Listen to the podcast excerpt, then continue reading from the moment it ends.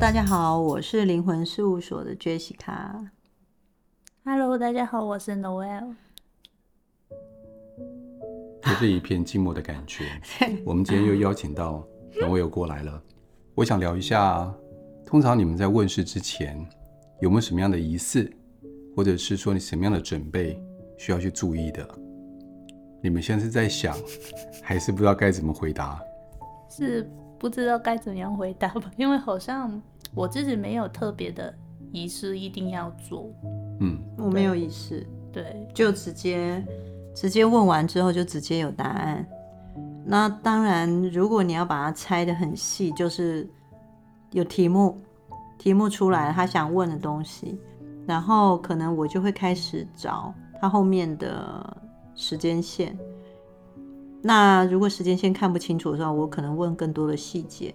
但你说我有没有什么仪式吗？没有哎、欸，就是在问世的时候的那个当下，我会进入一种冥想的状态。我胡扯的，就是你会要先放空自己。对，那个放空不是不专心听他讲话，是。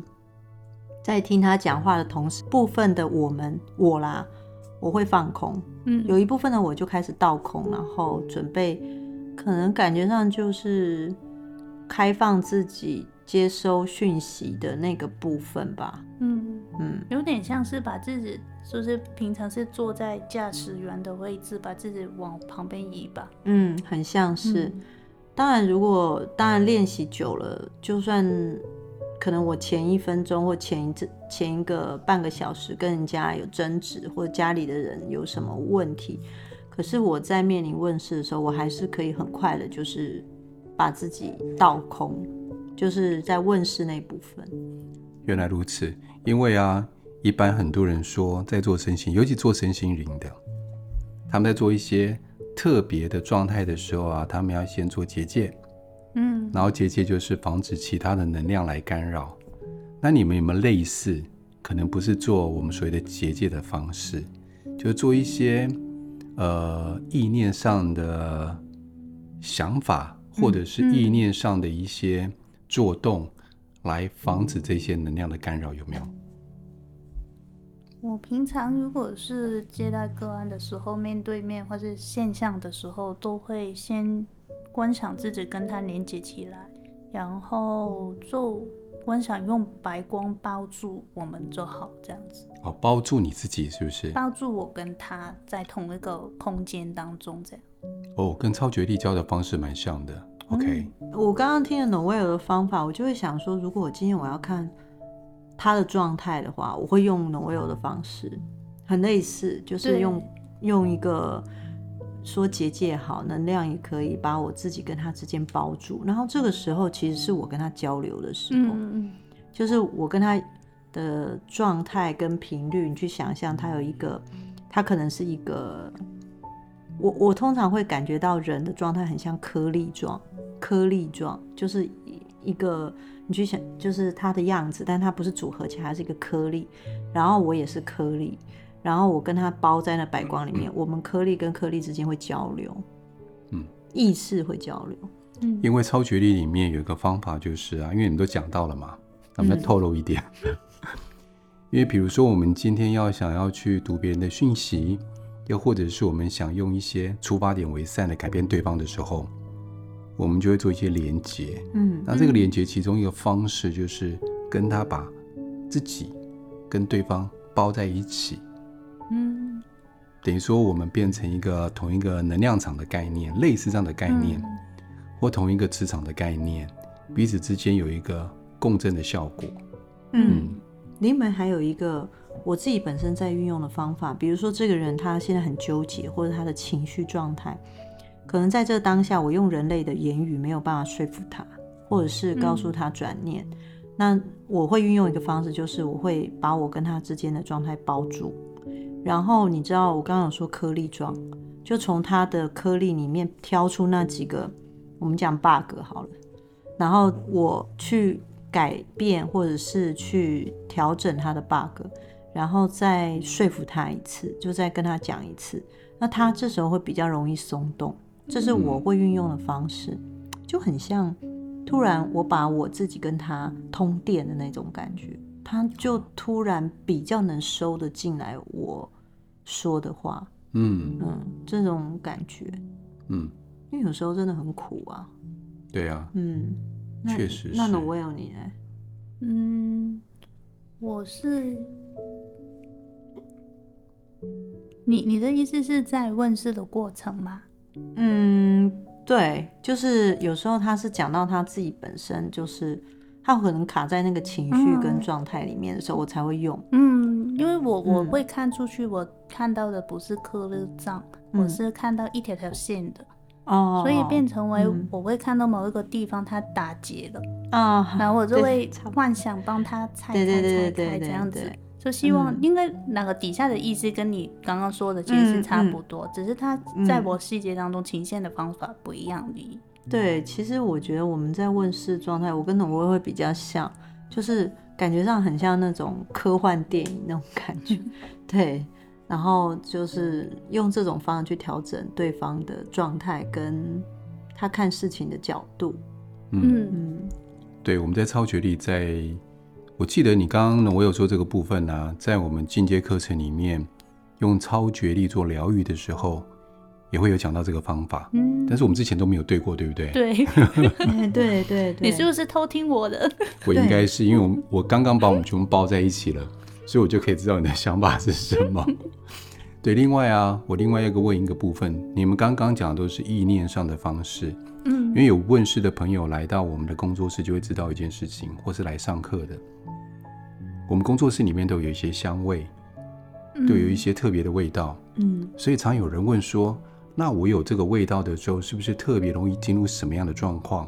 因为我们常常讲说，催眠的时候要有一些放松的薰衣草。又或者是每个人喜欢的那个味道才会有放松的感觉，但对于你们来说，味道对你们通灵或是问世来说重不重要？我想重要的地方是哪个味道背后所代表的一个意思吧。嗯，因为有可能某一些味道在我的人生的经历当中，它是有一个特别的意义的，所以我用哪个味道的时候，其实是在唤醒我哪段时间的一个某一个感觉，这样子。我是针对你个人，针对灵媒个人，可以唤醒你那一段时间的一些感受跟回忆。我想一般人都是这样子吧，因为你闻到可可能一个朋友常用的香水，嗯、然后你逛百货公司也闻到的时候，你可能会想起他这样子。台湾比较受欢迎的是明星花露水，你应该应该没闻过。当我闻到味道的时候，我们就想到厕所阿嬷的厕所的概念。我不知道哎，是什么味道？我下次拿给你闻，那味道蛮特别的，很特别的一个味道。嗯、对，以前那个阿嬷那个时期啊，听说明星花露水是用来当香水用的，嗯、哦，也可以当香水，哦、也可以洒厕所，所以很特别吧？它它是万用在厕所里面的吗？对，它厕所里面会有一些味道嘛，它要除臭。哎、对，它是用在芳香，嗯、就是。然后，因为台湾过去没有什么香味，嗯，那明星花露水对我们来说就是一个很怀念的味道。嗯、那有一些阿嬷会想，就是会喜欢把明星花露水洒在衣服上，嗯，对，它就是这样喷。不过那时候的设计好像没有喷头，它就倒的，对不对？对，所以用一下就没了，一次就会过量。对，我自己本身会调一些精油给自己用。嗯，呃，当然就是有像 Noelle 讲的，就是有频率，就是我过去闻过熟悉的味道，对它对我来说是一个很好的，嗯，回想起，然后也会拉出自己那时候的感受跟心情。嗯，然后另外就是我自己本身会调一些精油，会自己用，是我会看那个精油本身呈现的频率跟光啊。嗯嗯，然后有时候可能学生来上课啊，或者是我自己本身在问事过程中，我也会点。嗯，点精油或者是茶，嗯，所以我在想，会不会是因为如果今天要跟别人包在一起的时候，你们要够放松，当你们闻到那个味道的时候，你可以让你们进入那个情境里面，比较容易跟个案连接，有没有这个效果？可能有吧，因为我没有尝试过在问世之前去使用。但是如果你要调能够开启自己灵性这一部分精油，其实我们两个是做得到的。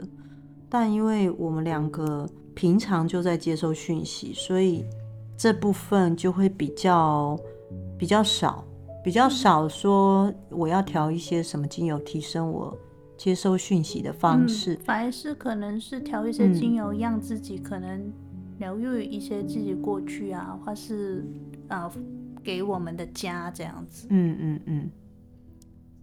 不过不过最近啊，听你这样讲，我倒是有几个学生来问我说，他自己本身有比较接近通灵的能力，嗯，那有没有可能去擦一些比较能够不一样的精油，能够让自己通灵的能力增加？嗯，然后然后我就会想说，哎，其实是可以去调整这样的频率的。因为我会这样问的时候，是因为啊，像平常我们在做催眠的时候，嗯，我们会有一些特别的香味。比较容易让个案进入他的西塔坡、阿巴坡，嗯嗯，他的前世记忆都在这个地方。那假设今天个案他闻到一些特别的味道，他如果能够很让自己放松进去这个波段的话，那会不会他们也比较容易让自己的特殊能力展现出来？嗯，这是有可能的。假如他这个味道跟他前世有关。或者是他曾经有记忆里的印象里面有关，那可能可以，或潜意识它本身可以引动他这个部分。我比较好奇，你催眠你们会接收的那种香味是什么？每个人不太一样，嗯、但是当然因为个案进来，我们不知道喜欢什么香味嘛，所以我们通常都会问，然后问的时候，我们可能就准备两三款，就问他说哪个味道你比较容易放松，然后放松的时候呢，我们就以那个味道为主。因为最主要是因为我们的嗅觉跟我们的味觉是最原始，而且没有，你该说没有没有进步也没有退化的。因为嗅觉如果闻到，比如说不好的味道，可能会让我们危害到我们的生命，我们就要逃跑。我们的味觉也是，比如说吃到毒，它会苦，就要跑。所以我觉得味道，嗯，很容易让我们回忆到过去曾经发生过的事情。包括可能我们原本的能力跟前世的记忆都有可能很容易唤醒。还有一个就是说，如果用精油跟香味，能够精油的状态跟香味能够协助人进入那个放松的状态。然后，如果你在催眠的课程课程里面加上了，就是给他好的信念，给他温暖，然后他那时候又使用了这个精油，等于说这个精油是按照他的频率调的。然后他又在那时候使用了精油人之后，能够得到放松，然后你又能给他好的信念跟感受，以后他在用这个精油的时候，他就很容易进入当时那个空间的情境，嗯、然后得到帮助。对，这是一个心锚的概念。嗯，对。嗯，我在想，如果是用这种方式运用，第一个，我跟 Noelle 做的这个精油是调整频率嘛，所以等于说在。由内而外调整完频率之后，然后再加上疗愈催眠的辅助，其实这个效果其实是可以被期待的。现在用能量去疗愈是很快速，也算比较能够快速收到效果的一个方式。而且我觉得你们在问室里面，比如说你们今天也会催眠疗愈个案嘛，在疗愈的时候，你们让他闻一些特别的味道。所以当他回去的时候，闻到这个味道，他心情就容易抚平，嗯，就不会被他的情绪给拉走。哦，所以我我问是周最后，如果是面对面的，我都会给他抽一个牌卡，然后送他拿回去。嗯，因为每一次他看见那个牌卡，那他就会想起今天我们说的，对，这样子其实都是。一样的作用吧？啊，对，嗯嗯，一样的作用，对，其实是一样的。但是加上，如果假设今天加上味道，因为那个牌卡是眼睛看到，嗯，味道闻的啊，那个嗅觉最直接。像比如说，你今天闻到一个香味，就想起你妈妈在三十年前，在她年轻的时候呢，用用的香水的味道，其实嗅觉是很直接，就可以跳回去过去的，嗯，这是最直接最快的。包括我们的味觉也是嘛，突然闻到味道，哎。我小时候吃过这个味道，就小时候那个味道。我们常讲这句话，嗯，这个原因在于说，因为它的反应是最快的、最直接的，对，嗯。所以另外一个问题，我在想啊，我们刚调到频率，对不对？嗯，对，调到一个频率。所以我听说七月份的时候，Jessica 听他常听他说，在农历七月的时候啊，他很容易被干扰，因为我们所谓的好兄弟啊，他会聚集起来，嗯，好、哦，很容易被干扰到。那你呢？你在香港那边呢？有没有这个状况？嗯、你们有没有农历七月？因为我不是很了解。嗯，香港那边的情况应该是比较好一点，是因为哪边的人没有很多拜拜。嗯，就是因为这边的集体的意识对这件事情有很强大的情绪跟感受在里面，所以变成让那段时间的哪些能量更加蓬勃吧。嗯，但是在香港就是拜拜不是我们那个重点，还有就是因为不是每个人的家门外都好像你们有一个地方可以烧东西嘛。哦，对，烧金纸。对，因为。毕竟香港的房子都比较小，然后然后全都是高楼大厦，所以拜拜的行为就没有真的很多，但是都会都会有，但是没有很多。对。那你们没有什么仪式吗？像我们有中原普渡，那你们有没有什么？除了说在某一个地方，然后做一些仪式，或一些寺庙，或一些宗教的一些集合的地，有没有？有的，但是我没有很了解，因为我的家没有做这件事情。嗯。我也没有，对，但但是但是你会知道了，嗯、因为电视会说啊，嗯这样子，嗯，这样我比较过去比较常听到，就是比如说晚上不要吹笛子啦，在台湾是这样，嗯、晚上不能吹笛子，当然不能吹，骚扰他人，对，骚扰别人。可是他们说晚上吹笛子会有鬼，哦，啊，不可以吹笛子，吹口琴。吹口哨也不行，吹口哨也不行，在台湾。那我就觉得，在我小时候的时候，我都会常常问我妈妈说，为什么？然后她就说，因为会招来鬼鬼魂。嗯可是我看没有差，根本就不会。我常常觉得不能做的东西，都可能就是大家不想大家去做，嗯、但是可以骗一个理由，让你、哦、就是好像不要晚上到水里面去玩啊。那本来哪件事情就是危、哦、危险啊。那我们以后说晚上不要去阳台抽烟，然后晚上也不要在厕所 抽烟，然后我们就可以。好，对不起，我就是。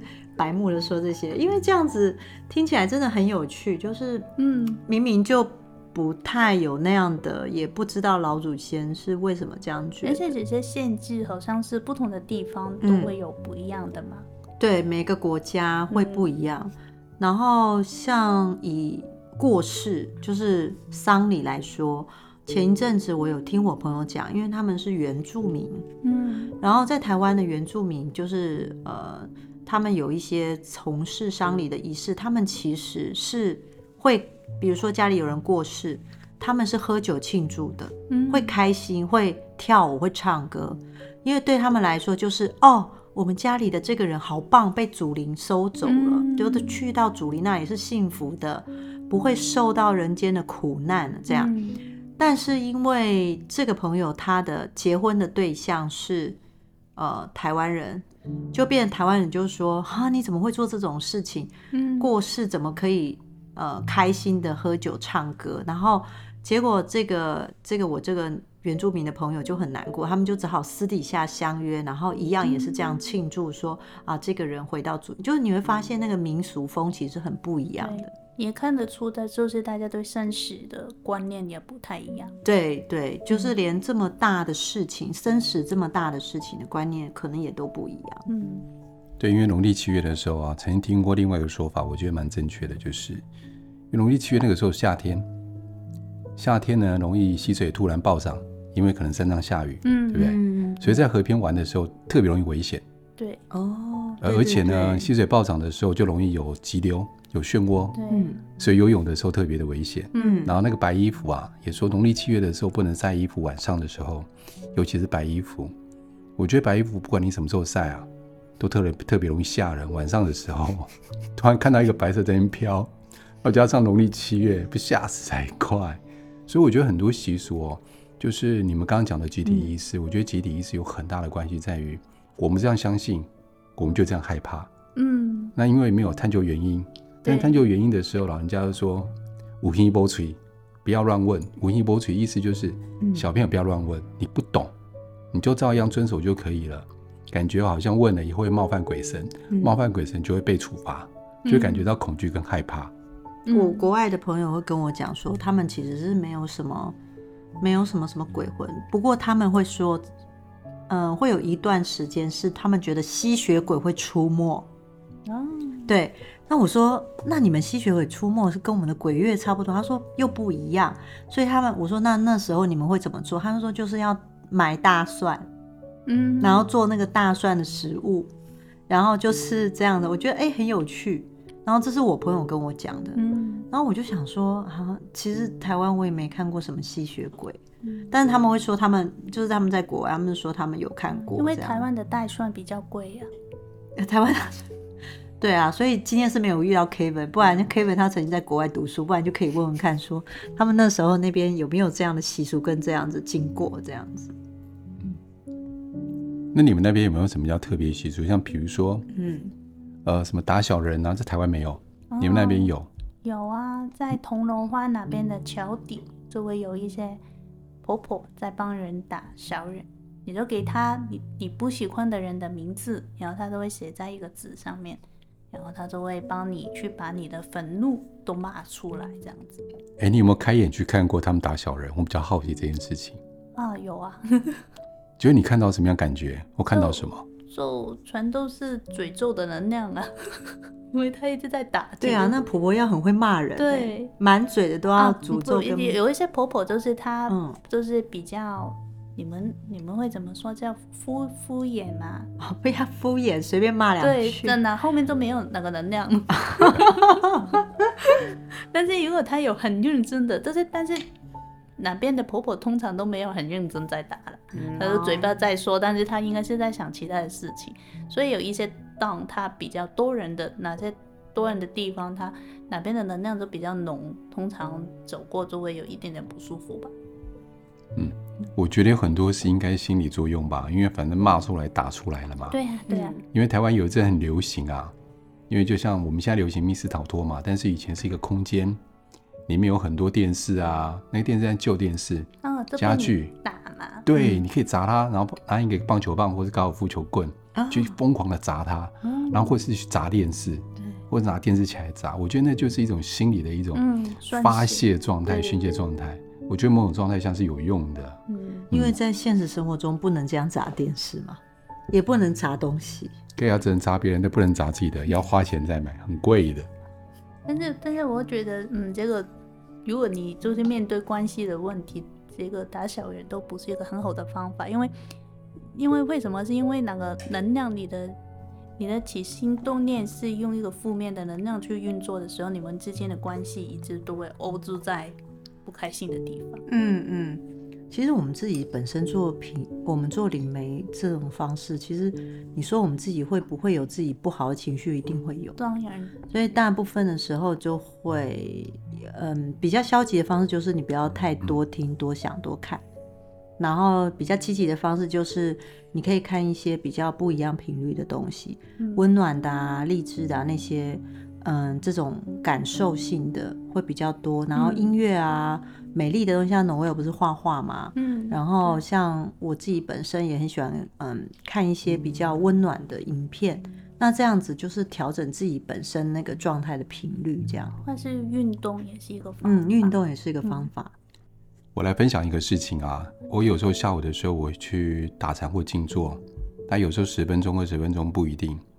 我有这经验，我自己在打禅的时候，因为有一些妄念会飞出来嘛，突然看到有一个妄念，就是我前两天我在划手机，我只花了零点一秒划过去手机的那个画面，但是突然跑出那个画面是完全没印象的，但是在打禅里面那个妄念特别清楚，嗯，但是很奇妙的是，那只是零点一秒而已，它就贴进来，嗯，贴进我的心里面了。你们刚刚讲到说关于心情不好的时候，或者是。呃，我想改变我心情的时候，我觉得有一个很重要，就是其实有时候我们觉得我们只是，那可能只是飘过去的一个想法，可能是零点零一秒，或是我视线看到电视上关于不好的文章，嗯，或不好的画面，也可能只连零点零一秒，但是所有的一切啊，全部会贴在我们心里面开始发挥作用，然后随着时间，那个作用会越来越大，越来越大，所以我觉得不要小看我们每一个想法。每一个我们所要看的东西，那如果今天我又心情不好，然后跑去跟人家抱怨，啊，我男朋友怎么样怎么样，我女朋友怎么样怎么样，我公司怎么样怎么样，抱怨越多，那个东西会一直放大、放大、放大，贴在我们身上。如果要今天要心情好，几乎是很难的事情。嗯，所以这个时候可能要花一些故意去找一些正面东西来看一下。虽然有千百个不愿意，但是我觉得只要是慢慢的一直收集、一直收集、一直看、一直看、一直看，心情就会转变。嗯，但是我一直贴进来的是好的信念、好的想法、好的画面，慢慢的心情就一定会改变。因为我我觉得，其实潜意识不断的在接受外面的东西。其实我们，我常说，我们人有一个好像资料库的东西在我们里面嘛。所以做灵媒，我们在做能量的翻译的时候，就是感受到一个能量，然后它会从啊、呃、我的。就是我的身体里面这个资料库，去找最贴近这个能量的翻译的方法出来，嗯、所以变成如果平常我都是在看鬼片的时候，我看到的鬼当然是非常恐怖恐怖的，嗯，因为我都是接受一些恐怖的画面，对。但是如果我是看一些比较可爱的鬼，比方说动漫的那些，那我看到的时候，它都他们的样子会比较好看一点。嗯，所以也是为什么灵媒都不喜欢看鬼片吧？对啊，不然看到的鬼很恐怖啊。对，因为会不小心被自己的那个意嗯、呃、意识里面去转化成可怕的样子。对，因为所谓的借讯时其实都是能量的翻译，嗯，所以变成好像是，比方说 “thank you” 这句话，你可以翻译成为“谢谢”、“不客气”，嗯，但是底下的都是感谢的意思。所以不同的灵媒他们会看到不同的东西是正常的，但是底下的就是那个那个主轴应该是差不多的。嗯，所以如果就好像 Navy 刚刚说，如果你平常都是看一些不太好的东西，或者是比较负面的东西，当然你在翻译所谓的讯息的过程当中，你也会翻译出一些比较负面的东西。哦，所以说如果今天想要成为灵媒，也跟一般人一样，一个很大重点就是我要接收一些正面的讯息。利于别人的讯息是这样子吗？嗯，我会觉得讯息没有所谓进跟负，因为通常能够影响我们的不是因为不开心，而是因为我们不开心之后做的行为，所以变成为呃，其实接受正面也好，负面也好，你看了之后你有没有回应他，这个才重要。嗯。如果我看了之后我就让他过了，那变成为他虽然在我的潜意识当中，但是我同时也知道。看这件事情，我可以用其他的方法来看的时候，那就会跑回去啊，就会跑回去，是不是？啊，跑回去的意思就是，如果我有一个能量，我想就是把它翻译呃出来的时候，我还有不同的选择去翻译这个能量。嗯，转转译是嗯灵媒在做的事情，因为来到你面前的个案，他其实是并不知道他未来。可能走向什么样的路，但在灵媒的翻译上面，就是带领他往他状态比较好的过程，或是能够，或者是有时候可以让他学习到更多的一个是呃路上走，对灵媒来说是一个通常我们会运用，但是就是要看每个灵媒怎么去拨那个嗯拨动那个时时间线的方式啦。然后另外一个就是，我不知道 Noelle 是我在做个案的时候的我的频率会更好，这是我过去到现在的习惯，就是假如我不做个案，反而没有办法跟那个上面对频。可是当我做的越多的时候，跟上面对频的次数是越多的时候，自己的频率跟状态其实会被调整。就、嗯、好像我们在做就是 SRT 的过程当中，嗯、那个灵摆其实你是不用清理它，因为它已经是一个管道去接收讯息，对对对对，自己自然它就会被调整好了。我其实就是那个灵摆，我左摆右摆 左摆右摆，我差不多是那个概念。所以我有之我有一阵子曾经完全不接个案，嗯，大概有一年的时间。我发现我那时候的状态变得并没有更好，然后反而有一些频率完全没办法流动，嗯，所以那时候我后来发现说，原来哦，我的状态，我自己本身，我先说我是透过做个案，然后让自己的状态能够流动，它是你的灵魂就是流动能量的方法，嗯啊，对对对对，应该是就像你讲的，它的时候它就会卡。其实流过去我也不会抓住啦，就是流过去，嗯、但是需要流动那种感觉。但是我、嗯、我想说，就是其实接收瞬息这件事情，不单只是灵媒，其实每个人都可以。因为其实我们每一天我们在看外面的东西的时候，其实我们已经在做不同的翻译。是啊，是啊。你走进一个空间，你就会有、嗯、可能会有一个特别的感觉，或是毛毛的，这些都是一些能量的翻译。只是可能我们没有太，就是不是所有人都对这块有兴趣，没有去开发它这样。我觉得光是看你接收讯息，你看事情的角度就不一样。嗯嗯，你可以因为接收到，哎、欸，我接收到这些，然后我，哎、欸，我转个念或者转化一下。看事情的角度，其实整个人就不同。嗯嗯，所以我们时时刻刻其实都不断的在翻译。对对，嗯、然后用我们自己内在我们资料库里面任何的所摄取的资料，所以我们平常所思所想所说就变得相对重要。嗯，代表在我们资料库里面建立什么样资料，当我们翻译的时候，就会翻出什么样的资讯跟讯息，让别人收到。嗯、好。